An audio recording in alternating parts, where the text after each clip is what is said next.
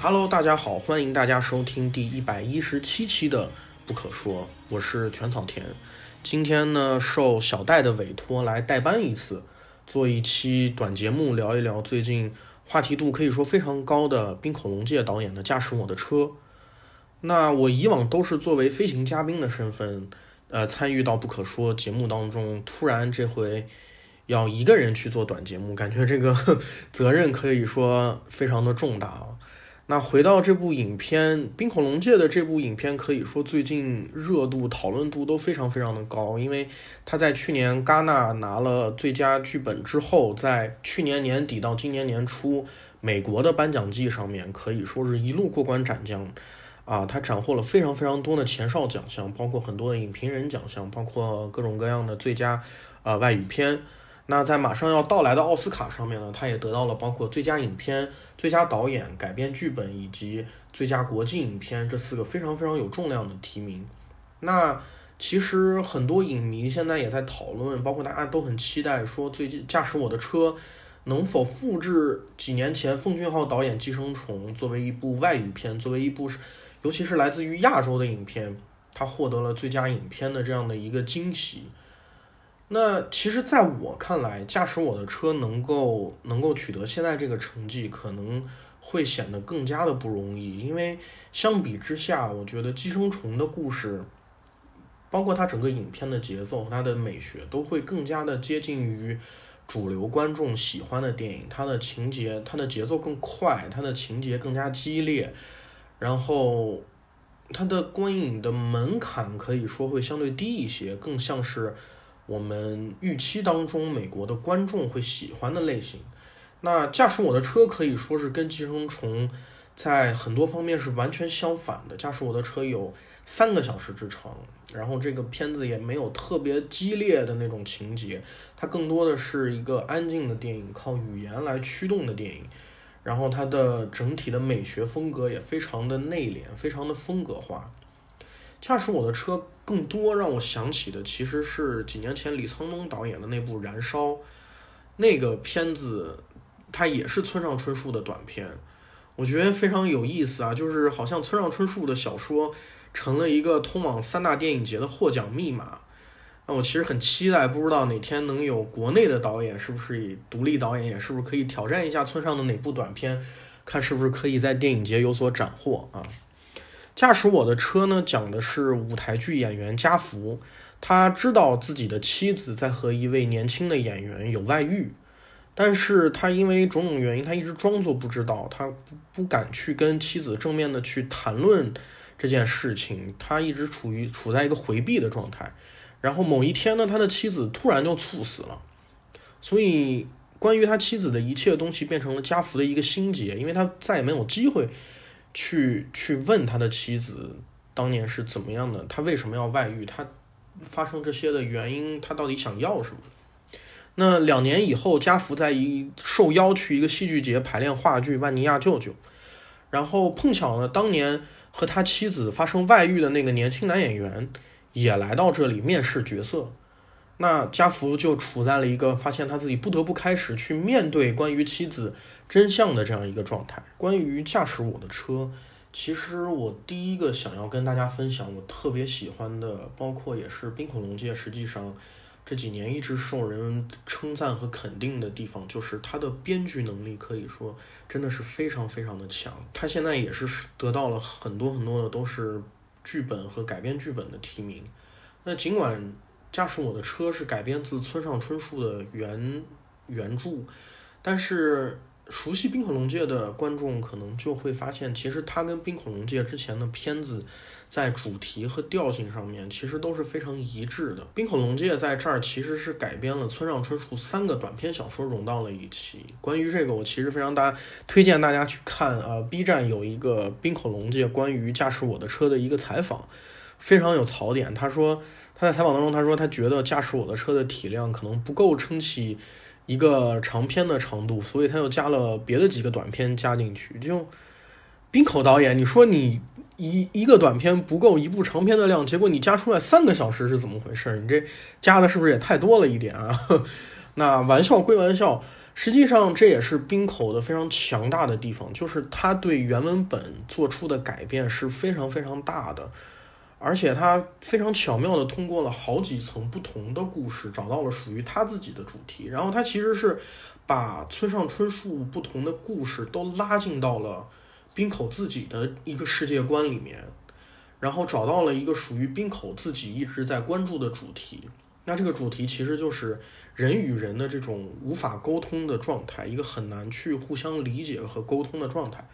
这个主题其实是冰口一直很关注的话题，在他的故事里面，角色其实一直都会进入一个无法表达、说不出来话的状态。从呃我非常喜欢的《夜以继日》到去年另外一部他很成功的影片就是《偶然与想象》，到《驾驶我的车》。那我觉得，其实可能这个话题是一个非常非常东亚，或者说我们东亚的观众会更加熟悉的一个话题，就是不善表达，甚至于是无法表达，然后会有各种各样的原因去导致这个角色，导致我们都很难说出我们自己心里面真正所想的那个话。因为这个原因可能会有很多样，可能是敏感，可能是呃胆怯，可能是。可能是你自己都不知道自己真正想说的是什么，你一直处于在一个不确定的状态。我觉得其实《夜以继日》里面那个昭子更接近于这样的状态，就是他始终不知道自己真正想要的是什么，所以他心里面的东西他也表达不出来。那在驾驶我的车里面，家福发现了自己的妻子有外遇，但是他也装作不知道，他不知道怎么跟妻子去谈论这件事情。还有很多很多，其实他想问的问题，比如说，呃，妻子为什么要出轨？为什么一定要跟这样的一个人出轨？但是他都不知道怎么去说出来。我觉得这背后可能有一些是害怕，或者说一些懦弱，还有一些觉得说是我只要不讲，我就可以装作一切都没有事，我们就可以继续过这个呃日常的生活。我觉得这种心态，我我自己作为观众。我其实觉得我很能理解，很多时候我们会把很多事情装作没有发生，然后去为了维持一个稳定的日常的生活状态，就好像家福曾经不知道怎么样跟自己的妻子谈论女儿夭折这件事情一样。家福跟妻子有一个很年轻的女儿，她在很小的时候就去世了。然后去世了以后，其实这件事情对两个人都造成了非常非常大的伤害。但是家福一直试图回避谈论女儿去世这件事情，他觉得好像，哎，我们现在生活也还行，然后我们尽量不去触碰，不去揭开那个伤疤，装作它已经过去了。那我们是不是就可以继续我们这样的生活？那在妻子去世了以后，家福就变得更加没有话可以讲了，甚至于。连上台演戏，因为演戏在舞台上面演戏这个过程，其实作为演员来讲，就是一个要不停面对自己，要拿自己的想法，要拿自己的性格，要拿自己所认知的东西去跟角色去碰撞的这样一个过程，其实是一个非常暴露自己的过程。但其实我们会发现，家福到后面，他连这样的一个行为，他其实都已经做不了，他已经不敢，也不能去演戏了。其实演戏在这个片子当中是一个非常有意思的处理，因为，呃，他就是他们排练的这个戏剧《万尼亚舅舅》，这个戏剧在村上春树驾驶我的车这个原著原短篇小说里面，其实并没有更多的提及，原著更多的把呃时间和篇幅放在了描写家福在车里面跟女司机之间聊天的这样一件事情上面，但是在电影当中。冰口龙介给了话剧排练这件事情非常非常浓墨重彩的一笔，而且他有很强的设计，他选择了让来自于不同国家、不同语言的人来一起同台去表演这个万尼亚舅舅。他们在台上面会各自说各自的语言，然后通过字幕把他们的意思打给观众看。有片中有来自韩国的，有来自台湾的，有来自。呃，应该是东亚印呃东南亚印尼那一边的演员，大家都来这边说同样说演同一个剧，但是说的都是不同的话。这其实是一个非常非常巴别塔一样的故事，就是大家在做同一件事，但是因为大家语言不通，所以大家互相之间听不懂互相在说什么。然后其实片中的小演员，年轻的那个女孩演员也提出了质疑，说我们为什么互相之间不懂别人说的话？那其实这是家福有意而为之，家福还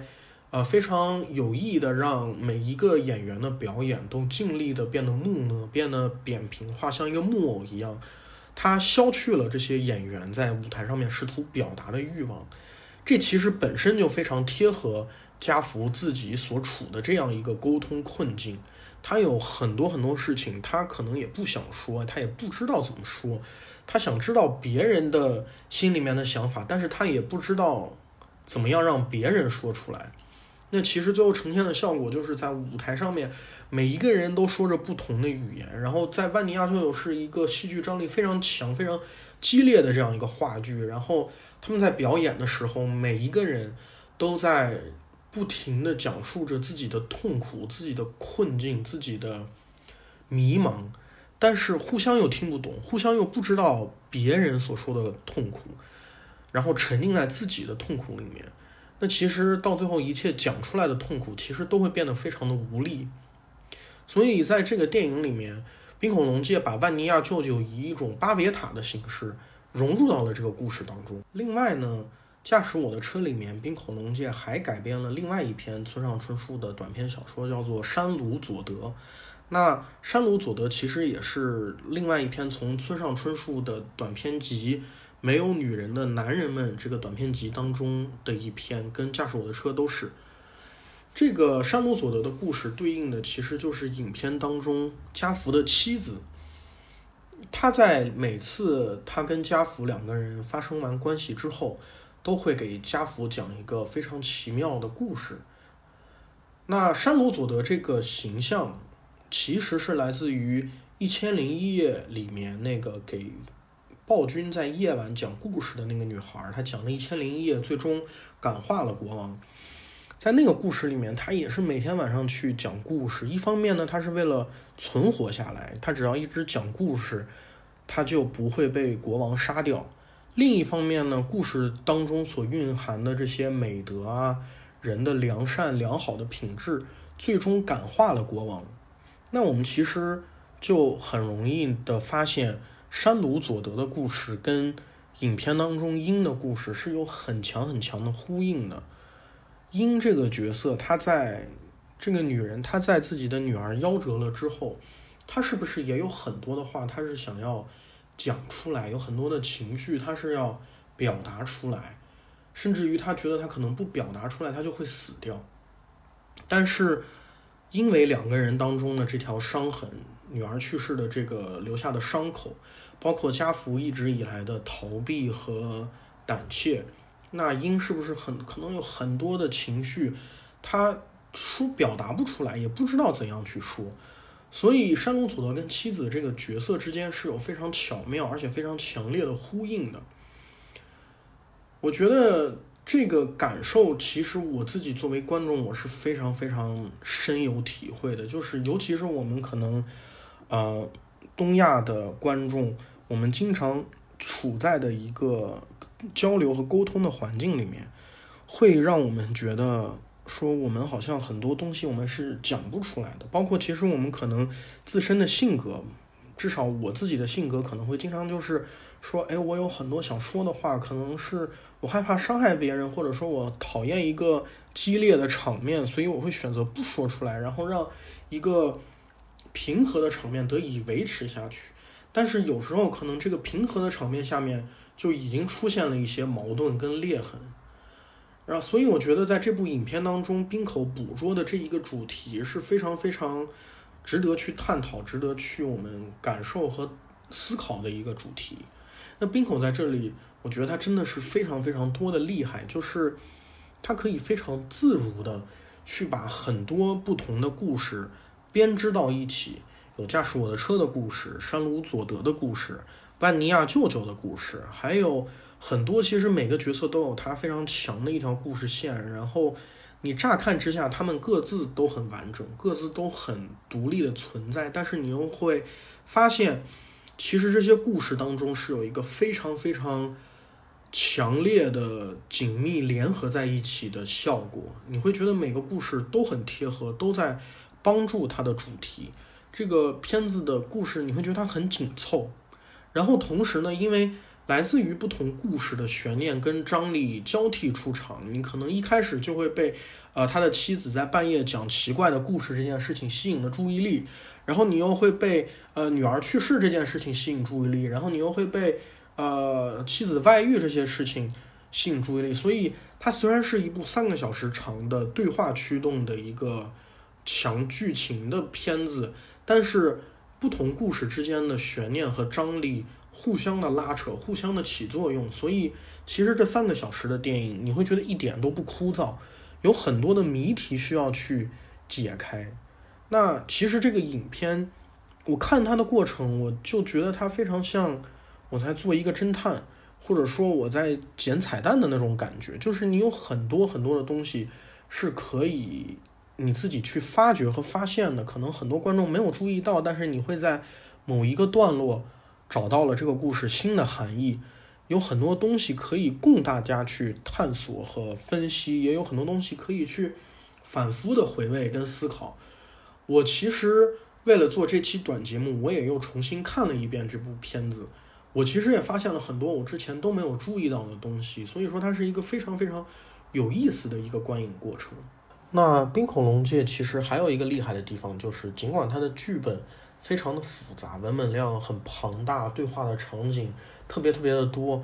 它的视听其实是非常有创造力的。驾驶我的车并没有变成一个一直在聊天的电影，或者说像一个小说一样的东西，而是一个视听非常丰富、视听语言非常强大的一个电影。我们可以了解一下《冰恐龙界》以前的经历。《冰恐龙界》在大学的时候是师从日本著名的导演黑泽清。在黑泽清导演前几年的《间谍之妻》这部片子当中，冰口龙介还担任了编剧。那熟悉日本影迷的观众可能就会觉得，哎，黑泽清不是拍各种鬼片、悬疑、惊悚这些东西的，这好像跟冰口的做的东西是不是差很多呢？但哎，这个就是冰口很厉害的一点，就是其实冰口龙介当中的一个特点，就是它会有一些非常诡异。甚至于是像一些鬼片的气质在里面，这种气质我觉得在《冰恐龙界》的片子里是很重要的。比如之前那部《夜以继日》，那部片子其实你看着就会觉得那个片子非常的诡异，不管是它的，因为它的故事也有一些诡异，也也有一些很神奇的部分在里面。它同时它的摄影、它的灯光、它的调度其实都非常强烈的风格化，有很多。会觉得很很奇怪、很诡异的东西，其实会让人看了有一些不舒服的那种感觉在里面。这种特点在驾驶我的车里面也很明显，里面有很多很多这样感觉的处理。比如，其实你会发现片中室内戏的灯光，在家福的公寓里面，还是在排练的地方，你会发现那个光线打在人脸上，其实都是很扁平的。是一种没有血色、没有人味儿，也没有棱角，没有让你觉得好像不是人的那种感觉，像一些那种木偶一样的那种感觉。它非常非常有一种鬼魅的气质。包括其实演员，你会发现《冰恐龙界》这几部当中，它的主要演员采取的都是一种近乎木偶、近乎非常木讷的方式在表演，从呃。夜以继日当中，唐田惠里佳演的那个昭子，到驾驶我的车里面的家福跟杜丽，他们大部分时候脸上都是没有表情的，甚至于你都不能说他是克制，而是就是一种木偶，就是一种像戴了小丑面具一样的那种非人的那种感觉，所以他会再配合上他那样的灯光和摄影方式，会有一种非常神秘。非常令人不舒服的一种恐怖的那种氛围，这种影像氛围的塑造在冰口的电影里面可以说非常的成功，非常出色。它，它在这个故事原本的文本之外又附加了一层含义，你可以更强烈的感受到那种疏远、冷漠，或者说是神秘，就是那种你你没有办法看出来这个人他在想什么，你会觉得。他的想法可能深不可测，或者说他自己可能都不知道他自己在想什么。就是还有那种他说不出来时候，你能感受到那种困惑，包括一直到他可能松动一点的时候，他的那种从他的严防之下露出来的那些痛苦，在很大层面上是丰富了这个故事的含义的。另方另外一方面呢，就是它的这种氛围的塑造非常能够抓住观众的注意力，吸引你去看这个片子，吸引着你去继续跟着这个故事线的发展关注下去。另外一个其实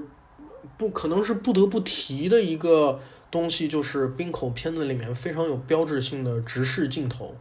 就是它这几部片子当中都会有某一个。特殊的奇幻的时刻，它会让演员直视镜头。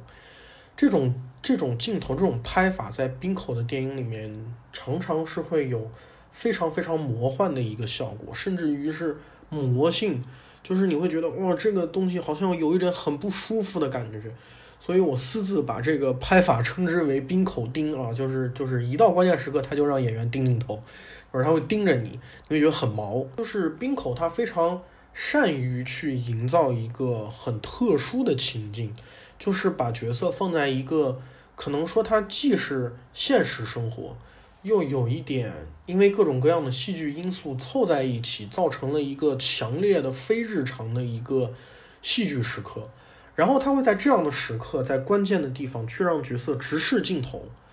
造成的效果就是他会有一种很穿越的感觉，一瞬间你会不明白是角色。穿冲破了他自己的戏剧空间，去直视或者说侵入了观众所在的现实的空间，还是说观众在那一瞬间进入了戏剧空间？这种感觉好像是打通的，好像角色在那一瞬间在看着自己的造物主也好，在看着比自己更高一层的东西也好，他在那一瞬间是进入的是一个很神秘、很神奇的一个一个精神状态。现实跟戏剧在这儿就是一个非常打通，或者说有一些模糊的感觉在里面。驾驶我车这部片子里面的冰口丁，我就非常建议大家去看这部这这个镜这个片子当中，其实也是因为那个镜头真的就是非常的魔幻，非常的有张力。我觉得可能是过去这几部片子里面的冰口丁最魔性的一个。然后。可能熟悉日本影迷的观众会知道，在这个片子里面演男配的冈田将生，他一直是以一个非常阳光、非常单纯的弟弟一样的感觉，一个小男孩的感觉出现的。但是在这个片子里面，你可能会看到你见过的最诡异、最吓人的冈田将生。当他在那场戏里面盯着你的时候，我真的是我会觉得我全身发毛，是非常非常。恐怖非常非常难受的一种感觉，我觉得那个真的是拍的，它的气氛包括那个镜头出现的效果都做得非常棒，我非常推荐大家来感受一下那场戏。那关于驾驶我的车里面值得探讨和分析的地方，真的是还有很多很多值得推荐和分享给大家的地方，也有非常的多。它是一个非常可以用各种不同的角度去看，然后有很多的东西可以去挖掘的一部片子。在这儿呢，我就不一一的都跟大家展开细说了，也非常推荐还没有去看这部片子的朋友去看一下，你去自己去探索和。呃，寻找一下，因为你真的可能会从不同的角度，跟我不一样的角度，你有不同的自己知道的东西的话，你可能会在这个片子当中发掘出来属于自己不同的故事，里面有很多隐藏的东西是值得去一遍一遍分析的。所以，其实如果你看过一遍，你也我也其实很推荐这部片子，大家可以去看第二遍、第三遍。我觉得有很多东西可能。都是在第一遍的时候，你没有一次就全部都接收到的。它是一个很有趣的观影体验，我觉得之后我也肯定会再去看它一遍、两遍或者更多次。那在这儿，其实想给大家推荐的一部片子就是冰口龙介去年另外一部电影，就是他的一个短片集，叫做《偶然与想象》。这部片子是由三个短片组成的，它在去年年初的柏林电影节上面。也获得了大奖。那我觉得这个短片集《偶然与想象》，它更像是我把它称作是一个冰口龙介 Light 版或者冰口龙介 Mini 版，就是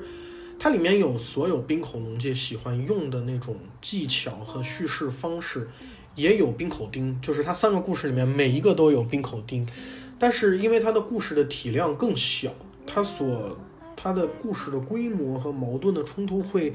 更加的精巧，所以其实它非常适合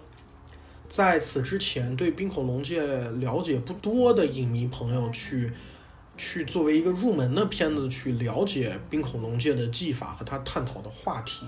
我觉得它是一个很好的去理解驾驶我的车的一个跳板，包括可能看完驾驶我的车的人，如果你可能觉得，哎呦，好像有很多地方没有看懂，有好多地方可能模模糊糊的，我觉得可能你去看一下《偶然与想象》是会很有帮助。另外就是《偶然与想象》本身作为一个片子，它也非常的好看，它非常的轻松，但是同时非常非常有趣，它探讨的话题其实。一点都不轻松，就是这可能是也是冰恐龙界非常厉害的一个地方，就是它的故事可能都会可能会很轻巧，但是它背后所讨论的东西其实是很复杂，甚至于说有一些很哲学的东西在里面。然后我个人真的非常非常喜欢《偶然与想象》，我把《